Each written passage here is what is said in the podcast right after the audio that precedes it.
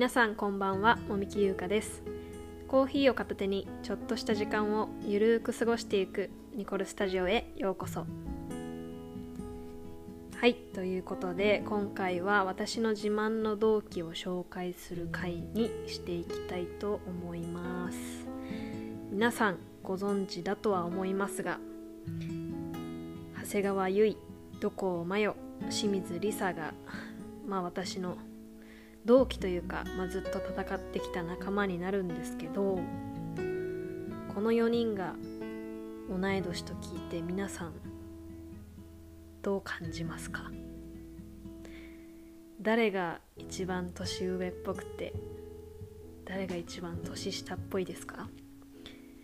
まあ、よくこの人はこの学年なんだみたいな話を、まあ、例えば代表とかで他のチームメイトと話したりとかなんかあその代ってその人数でこういう人いたんだねみたいな話になった時にえー、この人もっと上だと思ってたとかえー、この人下じゃなかったの？っていう話になるんですけどこの4人だと誰が一番大人っぽいですかね？まあもうそんな大人っぽいとか子供っぽいとかを通り越してもうこの4人いろんな意味で強烈強烈なメンバーだと。自分もそうですし多分4人全員が思っているんじゃないかなと思っています、まあ、私たち今24歳全員24歳になりましたけど、まあ、最初は小学校何年生なのかな？4年生とかかな？そうなると10歳とかの時から、まあ、よく試合をしていて、まあ、ゆいなんかは本当にちっちゃかったですしマヨはちょんまげをしていてでリサはもう本当スタスタスタスタ走っていくみたいなみんなすごい個性的なメンバーだったんですけど小学校の頃からよく試合をしていて、まあ、小学校6年生の夏まあ、みんなこう日テレメニーナのセレクションを受けて、えー、と合格。でそこで、まあ、中学1年生から、まあ、チームメートになるんですけど、まあ、もうチームメートにこうなってから14年目とか、まあ、ゆいとまよは小学校の頃から一緒。幼稚園の頃からまあお互いは知ってたって聞いてるんですけど、まあ、そう考えたら2人は20年とか、まあ、もう何年かちゃんと数える気にもなれないんですけど本当に長い時間この4人では過ごしてきているなと思います、まあ、特にその自分たちと同い年のこう仲間たちの中でもメニーナとベレーザでこうやって戦ってきたユイ、マヨ、リサのこの3人はこう出会った時からやっぱりみんなとは違うなっていう個性を発揮してたりとかなんかこう何て言うんですかね我の強さというかっていうのはやっぱりなんかあったなっていう気がしていて。そうですね。なんか話したいこといっぱいあるけど逆にありすぎると何を話していいか分からなくなっちゃうんですけど。でも特に覚えてるのは、まあ、中学校1年生の時にまめに何ご入部をしてっていう時に今はゆいの方が身長が高いんですけどもう当時はもうずば抜けてゆいがちっちゃくて自分よりもちっちゃかったんでもう自分がゆいにちびちびちびちびもう言ってたっていう関係性でで多分年賀状とかにもそれを書くぐらい本当にちっちゃくてでもいつの間にか追い抜かれて今度はゆいにちびって言われるようになってるんですけどもうそれが結構、まあ、衝撃的でしたし、まあ、マヨはもう入ってきた時からもうちょんまげっていうもう個性あふれる髪型をしていたのでもうそれのイメージがすごく強くて本当に小学校6年生の頃から身長が高かったですしパワーもあってなんか同じ学年とは思えないようななんかもう出来上がった選手だったような気がしてます。でリサはもう本当に走り方が昔と全然変わってないなって、まあ、みんなそうなんですけど特にリサはなんかまあ特に走る選手なのですごい走り方がもう昔と今と全然変わらないなっていうのを今でもリサの走ってる姿を見て昔の姿を思い出します、まあ、この4人って皆さんイメージあるかどうかわからないんですけどあんまりこう4人で何かするとかっていうことは全然なくてまあベレーザー時代こう例えば午前中に練習があった後にまあ一緒にランチに行くとか、まあ、4人全員で行ったことはないんですけど多分。でもその時にいるメンバーで、まあ、ランチに行ったりとか、まあ、ちょっとコーヒー飲みに行ったりとかっていうことはしてたり、まあ、特にゆいなんかは、まあ、取材とかで結構答えてたりなんかテレビでも流れてたと思うんですけど、まあ、ゆいは電車で大学生時代とかは通っていたのでこう読売ランドというか東京ヴェルディグラウンドにお越しいただいた皆さんは分かると思うんですけどあそこのグラウンドってどの駅から行ってもめちゃくちゃ遠いというか本当に山の上にあるグラウンドなのでバスで行っても結局は最後自力で坂を登っていかなければいけないとかこう山道を登らないといけないっていう場所にあるので、まあ、自分も高校生の時にベレーザでプレーしてた時はその車を運転してる先輩方に特に YOU さんとか長里 YOU さんに乗せてもらってたりとかして助けてもらってたので、まあ、自分が車運転できるようになったらこうなるべく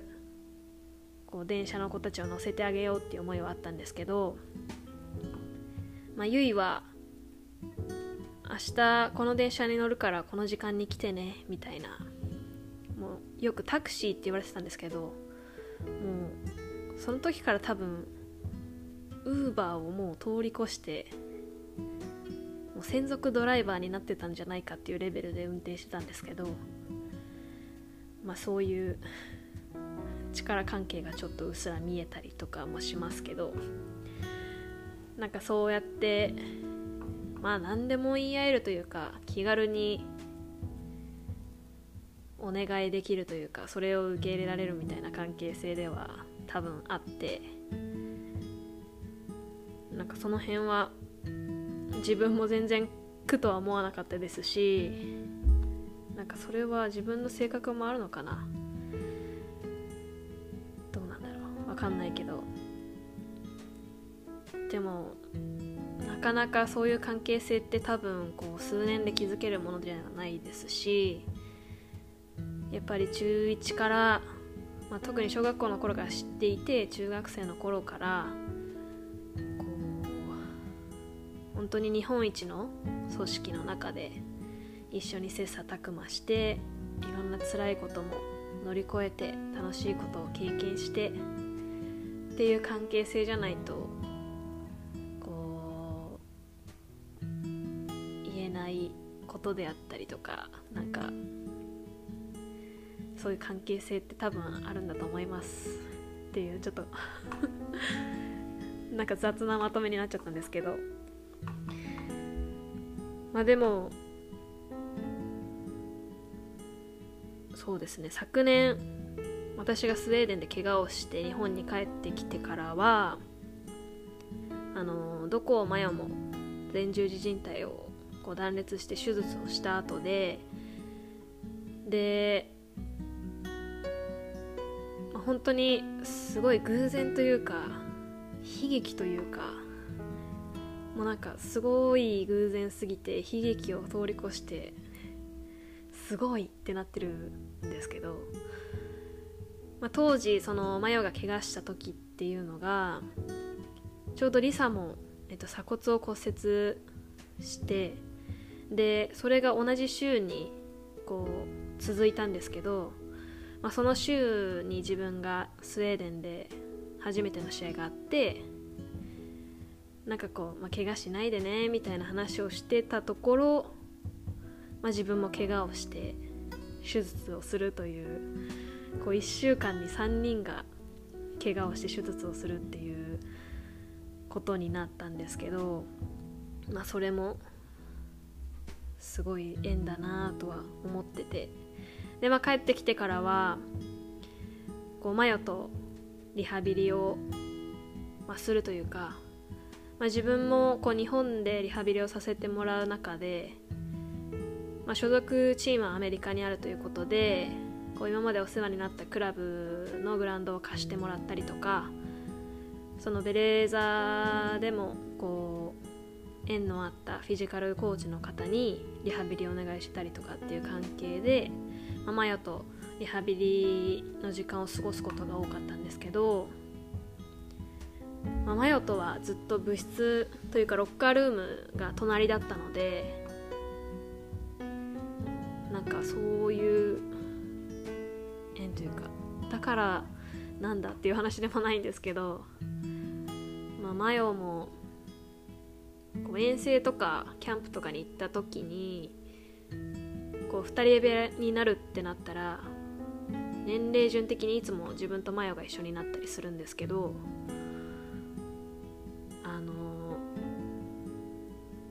歯ブラシに歯磨き粉つけて口まで持ってきてみたいな お願いをされたりとか結構ゆいもまやもりさも自分を雑に扱ってくるところがあるんですけどなんかまあそういうこと言ってきたりいつもロッカールームではゴミ捨ててきてとかなんかいろんなもの片付けてみたいな言われるのでなんか自分ってすごいこき使われてますね。なんか。同年代にこき使われる存在であることが皆さんにバレてしまいましたけど。でもこうリハビリを一緒にやっていく中でこうお互いまあ自分はこうチームから離れましたしまあマヨもこう、まあ、コロナの状況であったりとかいろんな状況があってなかなかこうチームに完全に帯同するっていうことができない中で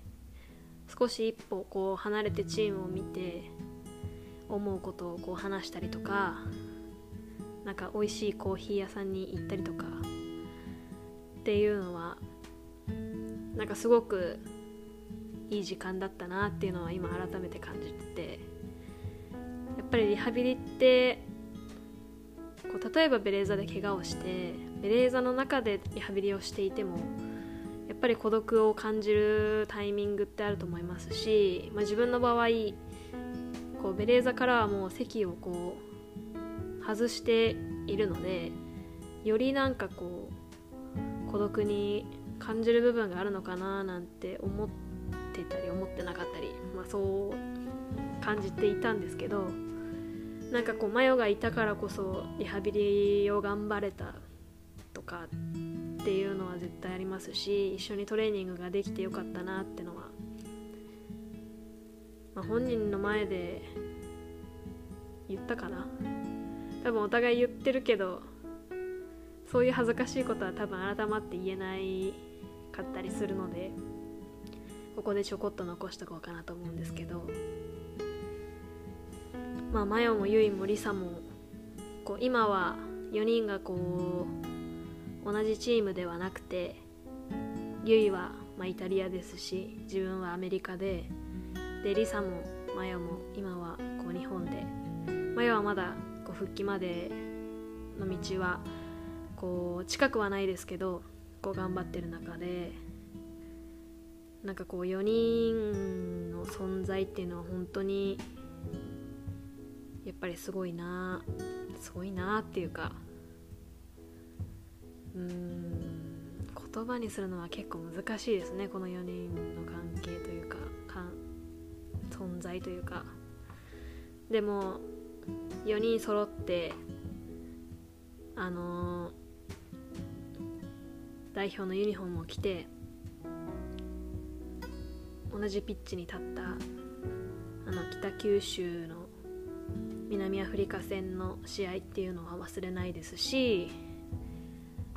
その年と同じ年に4人で一緒にベストイレブンを取ったっていうことも忘れないですしやっぱりすごくこう特別なつながりを感じてるなって自分でも思っていてやっぱりプレー面でもその自分以外の3人っていうのはずっとチームを支えてきてくれてましたしママヨなんかはこう高校1年生の頃からベレーザで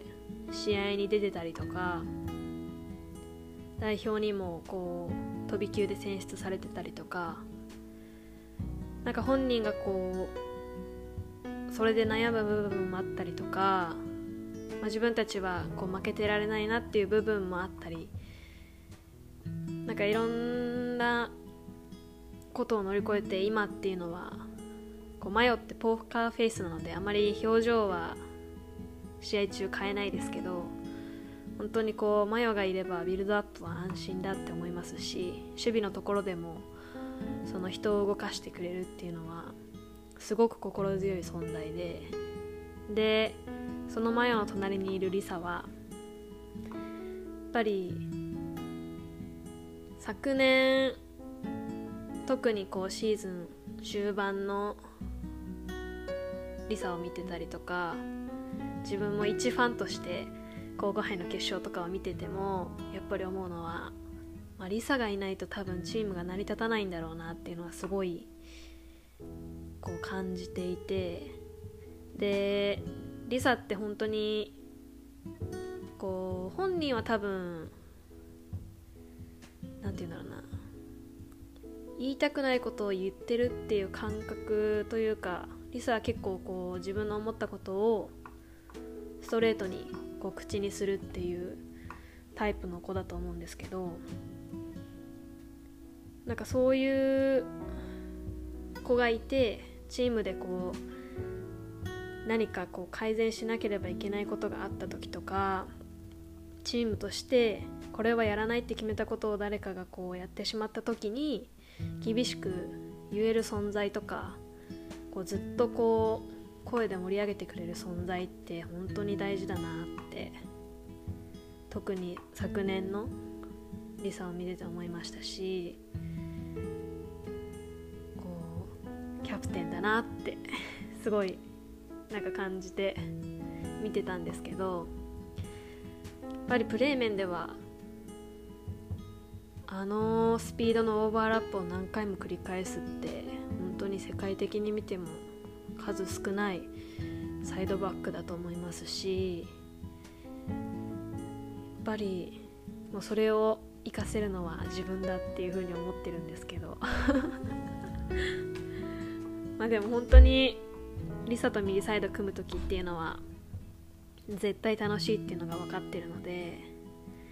リサを生かすことも楽しいですしそれを使って自分がこう中に切り込んでいくっていうこともこうしてねって言ってくれるリサがいるっていうのは心強いですしなんか早く今話しててリサと右サイドで一緒にプレーしたいなっていう思いがどんどん強くなってます。なんかみんなのプレー紹介みたいになってるけどまあちょっとこのテンションで続けます。まあゆいはそうですね。本当に取材とかさっきのタクシーとかの話もそうですけど取材とかで結構ゆいと自分の2人をこう取り上げてもらうことが多くてまあそういう取材とかでも皆さん見たことあると思うんですけど、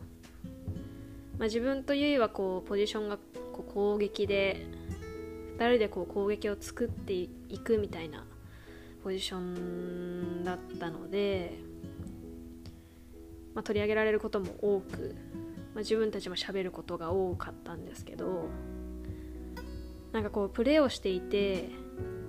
例えばこうボールを持っている人がゴールに向かってこう前にボールを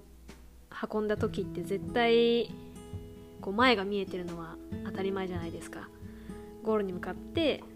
ボールを前に転がすっていうことは体が前に向いてるっていうことだと思うので。でそこで自分のことを見えててボールが出てくるって多分どの選手でもできることだと思いますしまあ、それは声でもう解決することだと思うんですけど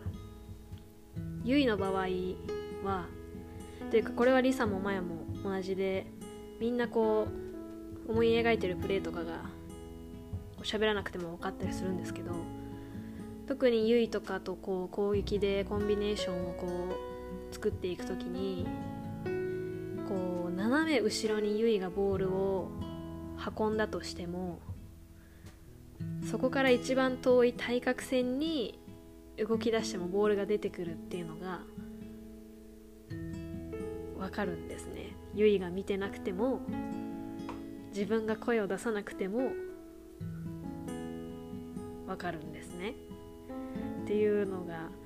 この声だけで皆さんに伝わっているかどうかっていうところがすごく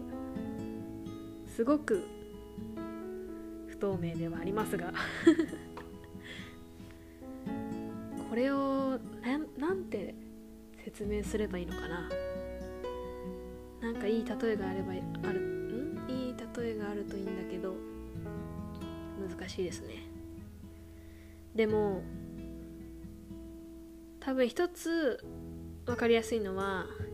背中で仲間の動きを感じれてるっていうところだと思ってて。なんかそれはもちろんこの同期の4人だけではなくて特にこうメリーナ時代から一緒に戦ってきた仲間たちとかは、まあ、お互いのプレーを熟知してますしあの体の向きでボールを持っててもこっちに動き出してボールが出てくるのはあの選手だっていうのを理解してたりするので、まあ、それがこう顕著に現れるのが、まあ、ユイからのパスであったりとかユイへのパスかなっていうふうに思ってます。もう昨年はほとんどプレーできなかったのかな。シービリーブスカップでも、まあ、ちょっとゆいは怪我をしてしまってなかなかプレーできなかったですしって考えると本当に本当に1年ぐらい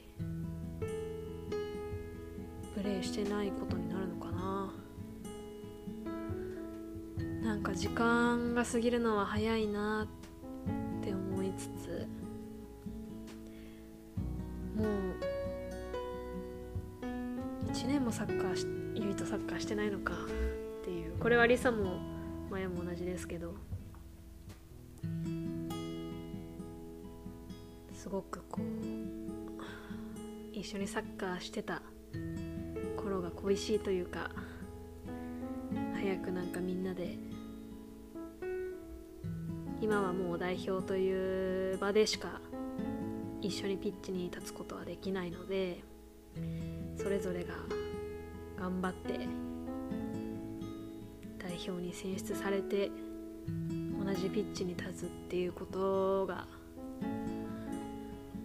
一緒にサッカーをする方法だと思うのでなんかすごく感傷的になっちゃいましたが普段の4人は、まあ、お互いをちょっと理解しすぎていてというかお互いお互い？まあみんなマイペースなんでなんかこう誰かがいるところに行くっていうタイプではみんなないのでみんなそれぞれのペースでそのペースがたまたまあったら一緒になんかするとかなんかそういう薄そうに見える関係性だけど濃い関係性じゃないとできないことというかなんかそんなまあ4人を今日は なんか本当脱線しまくりというかね皆さんちょっと話が飛びすぎて分かりづらかったとは思うんですけどまあでもそうですね。私はこの同期というかこの一緒に戦ってきた3人が大好きですし普段はこんなこと言わないんでちょっと照れながら喋ってますけど、まあ、自分がこうやってラジオで喋ってるのを多分3人はちゃんと追ってないと思いますし もしかしたらもしかしたらっていうか絶対聞いてないと思うんでまあ喋ってもいいかなと思うんですけど